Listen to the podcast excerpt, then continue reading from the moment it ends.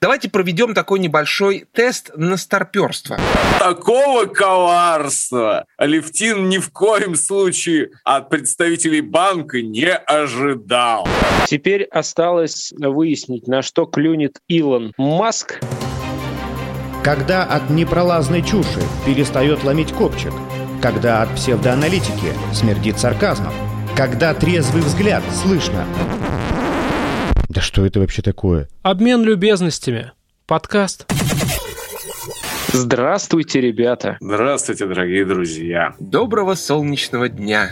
Вот прежде чем начать запись этого эпизода подкаста, Сергей Викторович высказал следующее соображение. Какое коварство слышать от вас такие слова.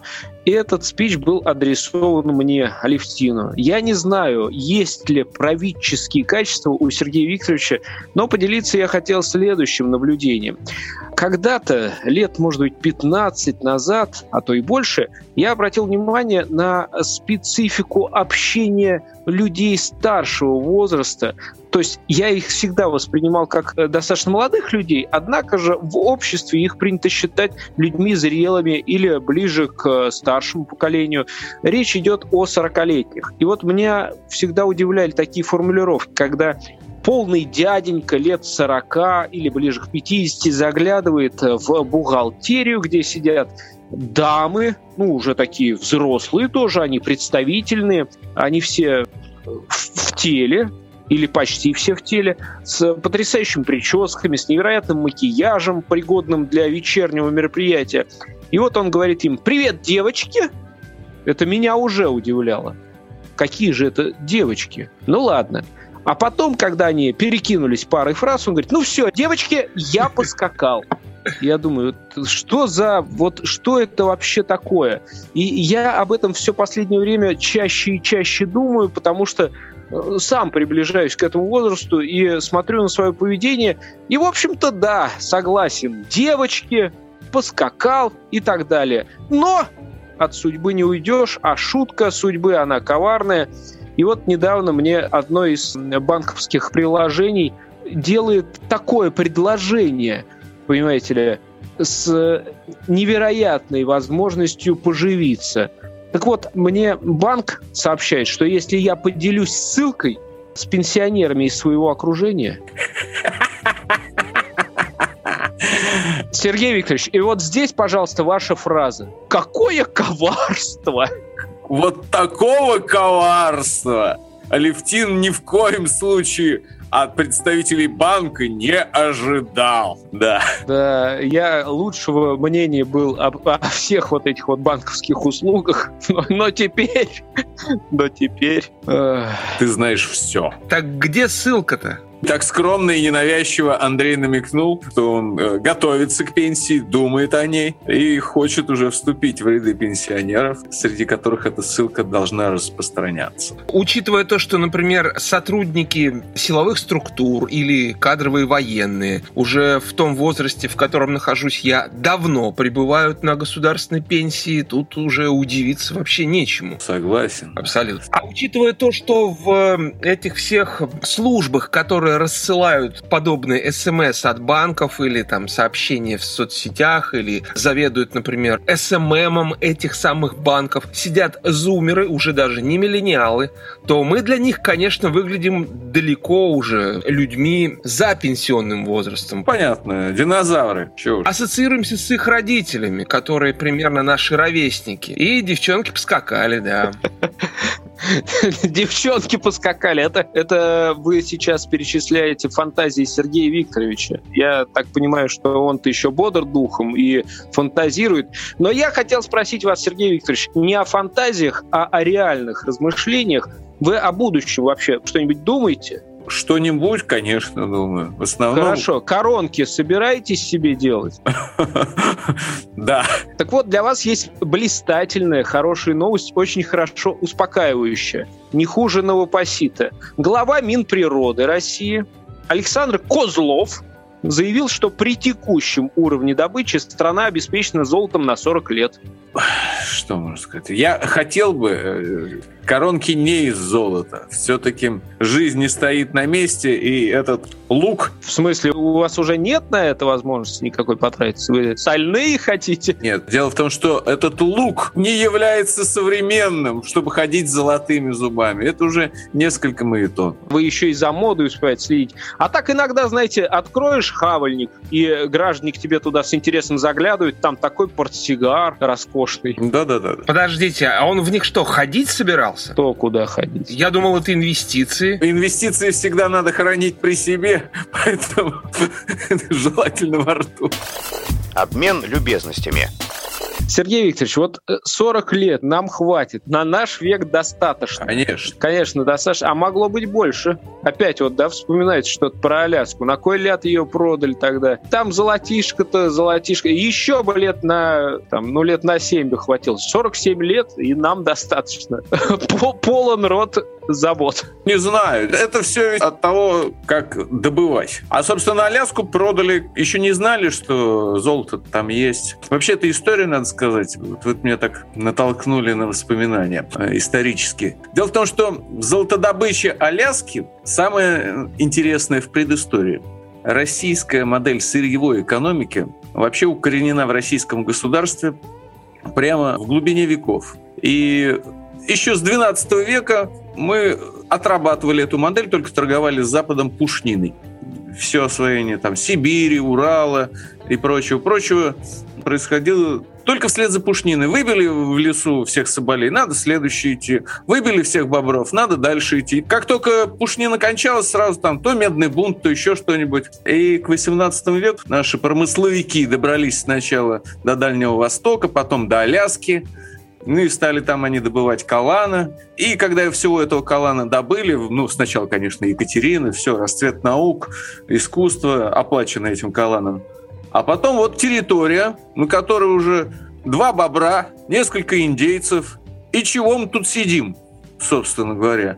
А о золоте никто не, не думал об этом что там может что-то быть. Вот. И в 1866 что ну, когда Крымская война была, поняли, что дальние рубежи защищать тяжело, а смысл их защищать, когда там вроде ни хрена нету? А давайте продадим. Э, Америка, надо сказать, не очень обрадовалась тому, что им что-то продавать будут. Вроде и нафиг тоже не нужно. Зачем это голая земля? Но все-таки мы их уговорили.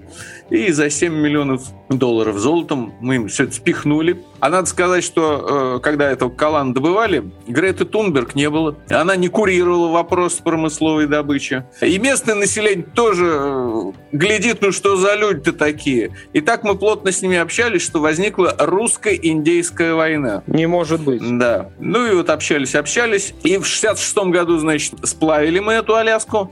И только в 80-м, то есть через 14 лет, пара местных индейцев каким-то новым белым американцам показали, что оказывается, есть тут немножко кое-чего, золотишко. Тем показали, те ладно. Стали аккуратненько, по-тихому для себя добывать. И потом еще через 16, то есть в 96-м, в 66-м продали, в 96-м тут как-то многие понаоткрывали, и тут все, о, да это ж золото, а что же мы это продали? Ну, надо сказать, быстро они все там, да уж какие там 40, за три года, что ли, они это все выкачали.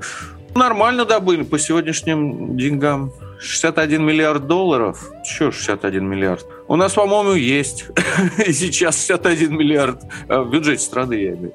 Сергей Викторович, вот ваше выступление всегда блистательно. Во-первых, это исторические отсылки, во-вторых, это какое-то переплетение с э, нашей действительностью. Ну и последний пассаж, ну 61 миллиард у нас есть, это вот мне нравится очень, мы по-русски так сейчас рассуждаем, э, считая не свои деньги, по сути, то есть как бы свои, но они, конечно, никогда не будут нашими, но это ладно, это ремарка, а вот насколько тесные истории переплетаются с современностью. Вы сейчас рассказывали про то, что США, например, не очень радовались, когда им предлагали что-то покупать, и при этом вы рассуждали про сырьевую экономику. Вот э, это скажем так условно, позавчерашний день, я вам э, сейчас расскажу про день нынешний. Буквально вот с минуты на минуту. Рубрика «Ловкий ход». США под предлогом борьбы с э, терроризмом задержали иранский танкер и продали перевозимую там нефть за 110 миллионов долларов. все-таки оказались не лишним. Да. Вот это вот раз, сырьевая экономика, а два, нежелание США что-то покупать. Мне кажется, красиво. История достойна, так сказать, распространения. Обмен любезностями. А мне хотелось бы немножко вернуться к началу нашего выпуска, где мы рассуждали про пенсионеров, про зумеров, которые сидят в СММ-индустрии и присылают нам прекрасные смс -ки. Я хотел бы выступить в защиту вот этих самых э, новых поколений, в том числе и будущего, которое сейчас растет уже так называемое поколение X, да, не по-моему. Давайте проведем такой небольшой тест на старперство. Давайте. Вот представьте, что вы вернулись на энное количество десятилетий назад и стали маленькими детьми. И у вас день рождения. Прекрасный праздник.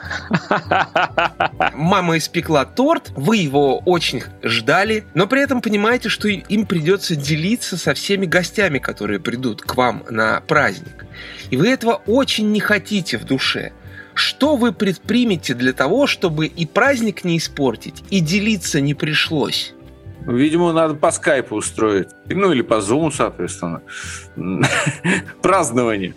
Здесь пункт испортить праздник все-таки не учитывается, Сергей Викторович, когда по скайпу это и тебе не в радость, не попрыгаешь с клоуном, с друзьями и так далее. А вот давайте классический день рождения, не удаленный, не ковидный. Ну, не знаю.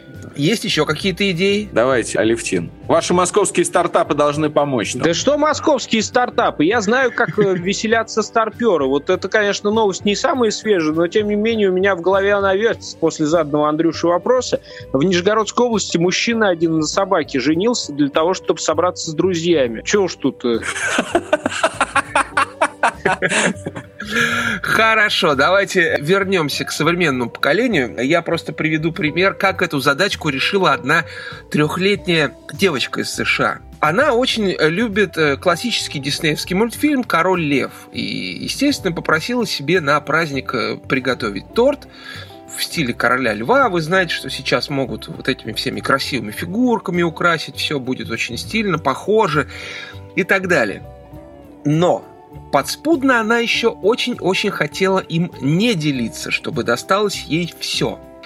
Девочка подумала-подумала и заказала торт в стиле короля льва, но с определенной сценой. Сценой гибели короля Муфасы.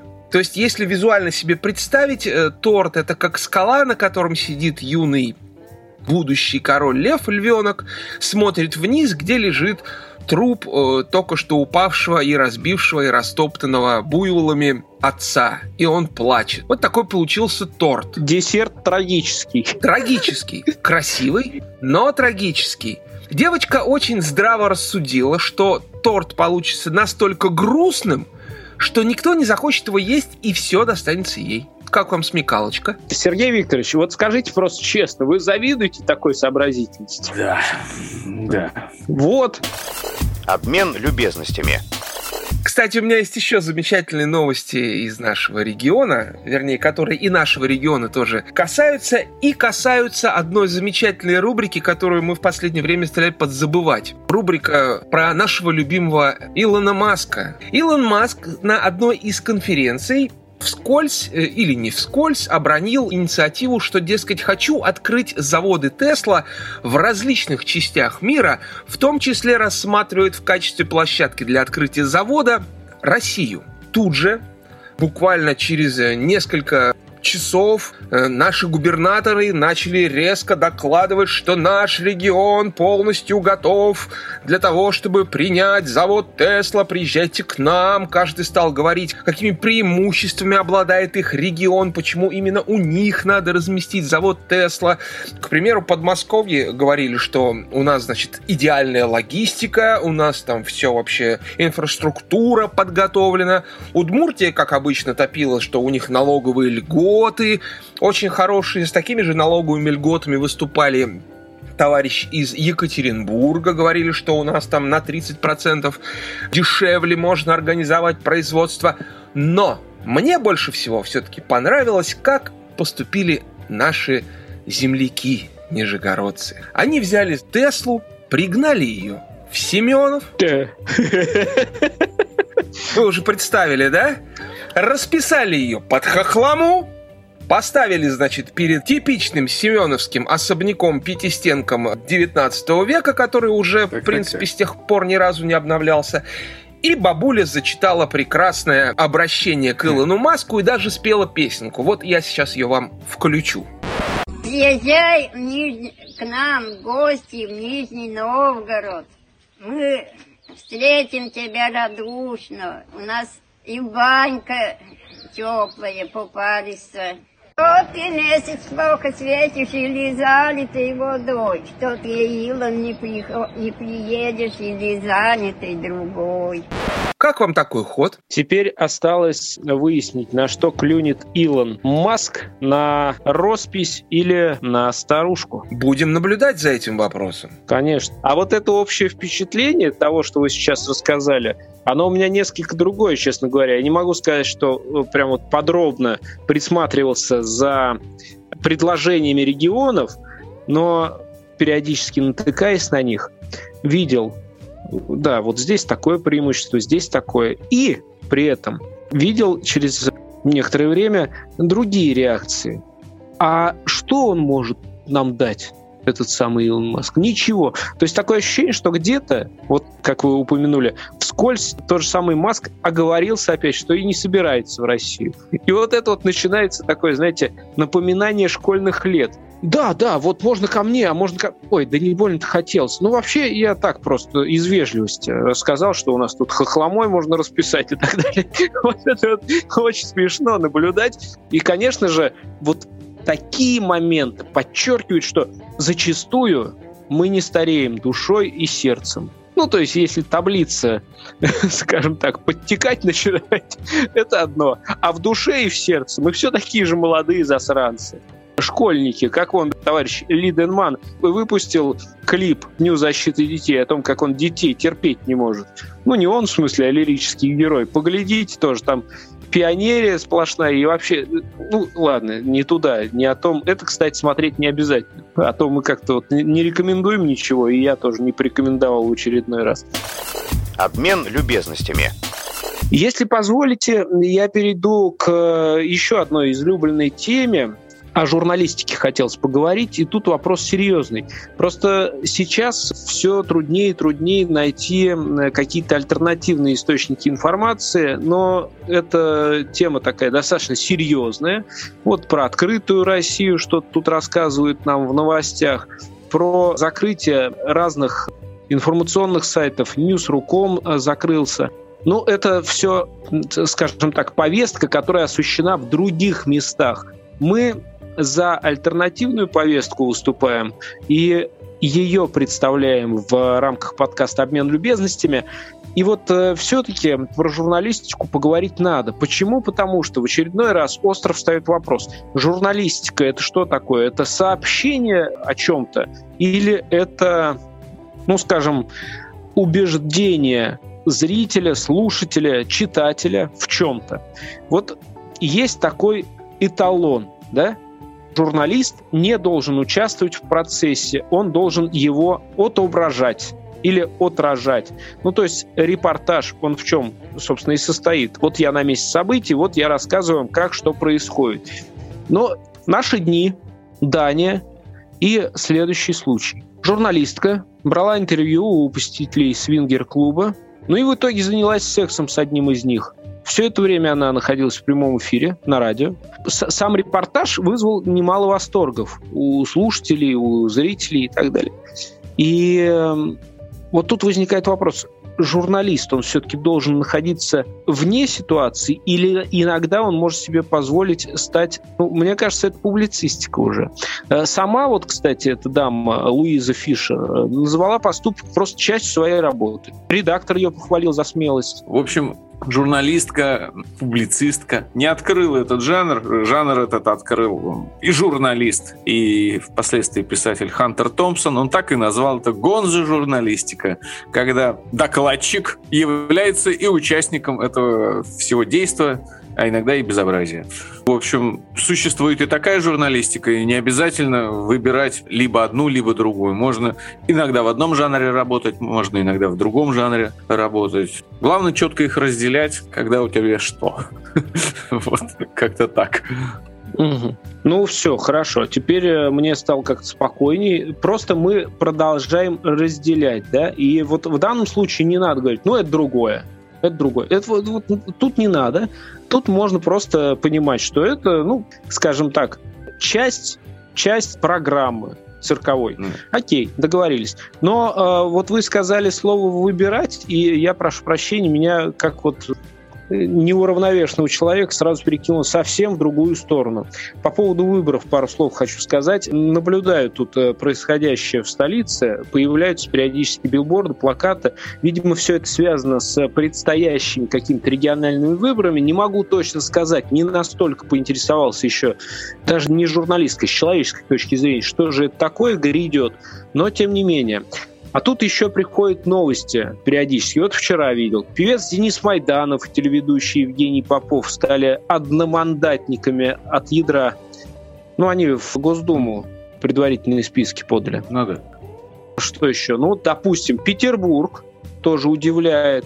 Да, там, значит, появился какой-то художник, художник, он э, решил создать партию для легализации уличного граффити она будет называться «Партия любителей абстрактной красоты». Вообще, само по себе, мне кажется, это дико. Граффити — это не легальное какое-то искусство.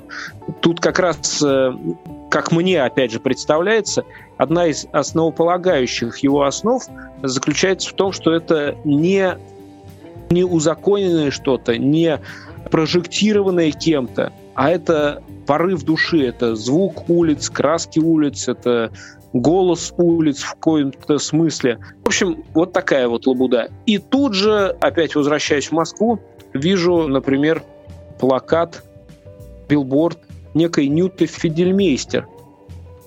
Она изображена на этом плакате и подпись «Берегите своих близких».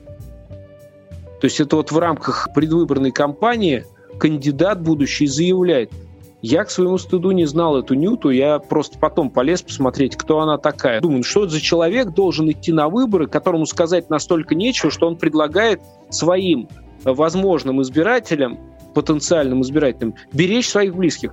То есть либо его избиратели идиоты, которые сами до этого не додумались, просто вот как бы они, а, да зачем это беречь своих близких? Давай я вот матери подставлю под руку сковородку раскаленную. Это же не надо ее беречь, она сама должна разобраться. Или что вообще? С кем она общается? Или они настолько занятые люди, что они забывают? Я не понимаю, вот кому это обращен лозунг. Так вот, я посмотрел, кто такая Нюта. Она очень интересная барышня, занимается очень полезным делом, она с хосписами работает. То есть вообще в обычной жизни это офигенно крутая дама, которая делает очень полезное дело. На кой ляд она прется в политику, это второй вопрос. И вот, опять же, то же самое Денис Майданов, художники какие-то. Я вообще не понимаю, что происходит. Вот у меня есть ощущение, что настолько нас отвратили от выборов, то есть если еще там, я не знаю, лет пять назад можно было сказать, ходи, проголосуй, хоть что тут там, хоть как-то. Я даже не, не понимаю, вот сейчас, вот ну что это, то есть все делается для того, чтобы совсем никто не ходил никуда. И вот для чего эти люди идут в политику, непонятно. Сергей вообще были какие-нибудь случаи, когда какой-нибудь публичный человек пришел, выбрался где-то, и что-то полезное сделал для кого-то, кроме себя и своей семьи, я имею в виду. Я, кроме как Клинта Иствуда, вам никого не назову. Он однажды избрался мэром небольшого городка в штате Калифорния. Два года активно на этом посту трудился, продолжая сниматься, да, то есть без отвлечения. А, он не закончил актерскую и режиссерскую карьеру. Старался помочь благоустроить э, жизнь этих жителей. И они после того, как он перестал быть мэром, вот до сих пор всю жизнь, вот оставшуюся, вспоминают. Вот при Иствуде вот такого-то не было. Вот. Старался вот в этом маленьком городке наладить жизнь. А все остальные, вот кого могу вспомнить, актеры там, они в основном как-то работали по линии культуры, и, может быть, простому человеку это не очень близко, что выделяется больше субсидий на Большой театр, или столько-то больше было выделено денег на российский кинематограф. Ну, как-то трудились вот на Ниве процветание культуры, может быть. Остальные Например, режиссер Станислав Говорухин, да, он депутат Госдумы был и член комитета по культуре или министр культуры Украины недолгое время был Богдан Ступка актер. А так, ну я не знаю, что-то я не могу припомнить. Мне вот эта вот вся ситуация с выборами и с бюджетами, которые тратятся на рекламу этих выборов, вот эти все билборды, еще какая-то реклама, которая постоянно нас окружает, очень напоминает деньги, как, как это говорилось, деньги, потраченные в пустоту. И это очень хорошо иллюстрирует э, недавнее культурное событие, которое произошло в Италии, где один э, итальянский художник успешно продал невидимую скульптуру. Что на ней изображено, он не сказал. Работа называется «Я есть» для нее нужно просто очистить пространство полтора метра на полтора метра, никакой специальной подсветки или э, условий там климатических не требуется. Просто пространство полтора метра на полтора метра. К скульптуре прилагается сертификат, на котором написано, что вот здесь действительно расположена невидимая скульптура. И некий коллекционер выложил за нее 15 тысяч евро – на современные деньги это на секундочку 1,3 миллиона рублей. Это, конечно, не сравнится с бюджетами, которые тратятся на рекламу праймерис Единой России и других э, партий. Но все равно прецедентик-то есть. Ну, слушайте, вы, честно говоря, путаете. Да, тут определенно, определенно несколько семей кормится с праймерис. А когда вы говорите про одного художника, ну, один художник перестал голодать. Ис- искусство для масс и, и искусство для избранных – это две разных категории. Обмен любезностями. В этот раз обратил внимание, что эпизод складывается просто-таки по классической схеме. Общественно-политическая повестка, выборы, одно, другое, третье. Вот сейчас до культуры в итоге дошли. И, ну что, давайте вишенку на торт, новости спорта. Андрей, можете соответствующую отбивочку какую-нибудь спортивно-новостную?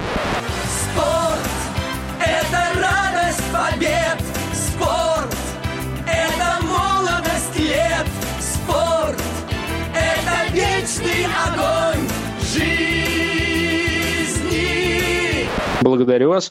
И здесь можно какой-то напор, драйв, как это вот докладывают спортивные новостные журналисты. Власти Флориды ограничили участие трансгендеров в женских спортивных соревнованиях. Закон подписал губернатор американского штата Рон де Сантис. Согласно документу, трансгендерным женщинам будет запрещено принимать участие в женских спортивных соревнованиях, которые организуют местные учебные заведения.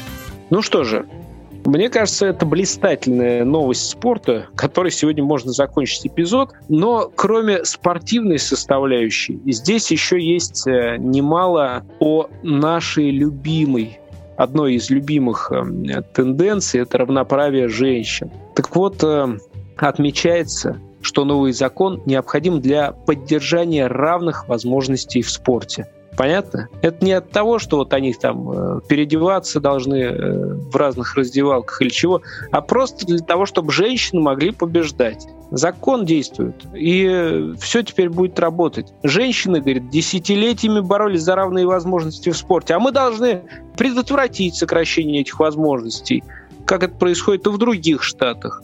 Это и есть здравый смысл, заявил губернатор. То есть, если, например, какой-то бывший дяденька пробежал быстрее и забрал женскую медаль. Это неправильно. То есть он, конечно, в каких соревнованиях теперь он будет участвовать? Ну, то есть трансгендер, я имею в виду. К мужчинам его отправят? Тоже вроде не то.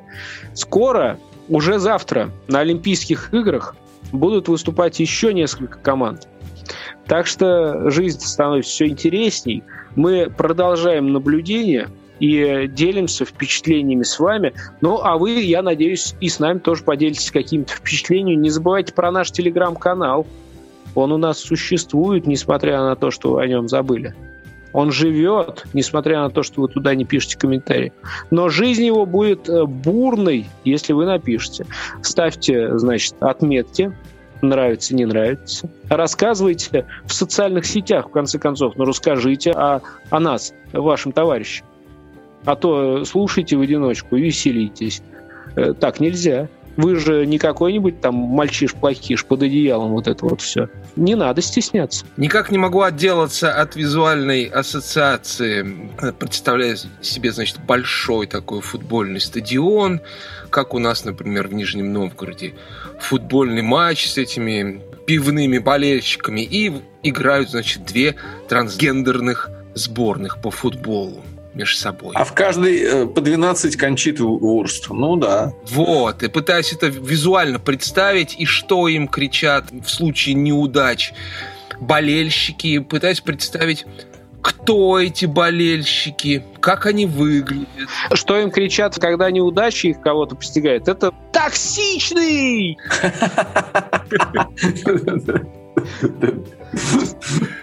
Натурал! Нет, это судья натурал. Судья натурал! Или там кого-то могут называть душным, токсичным. Ну, то есть все, уже, в принципе, все готово для того. А чтобы визуализировать, ну, можете вспомнить, как Неймар выглядит. Э, ладно, шутки в сторону, э, а то сейчас это еще от болельщиков Неймара прилетит. И я прошу прощения сразу. Вдруг там как бы тоже есть традиция. Простите, был неправ. Ладно, спасибо всем, до скорых э, новых встреч. И, кстати, берегите своих близких. Поддержим, ну, хотя бы лозунг Ньюта Федермессер. Ну, берегите своих близких, друзья, ну, в конце концов. Пока. Не болейте, вроде жара возвращается, можно отдыхать, веселиться, на солнышке валяться, пока нас не закрыли, как в том году. Пока.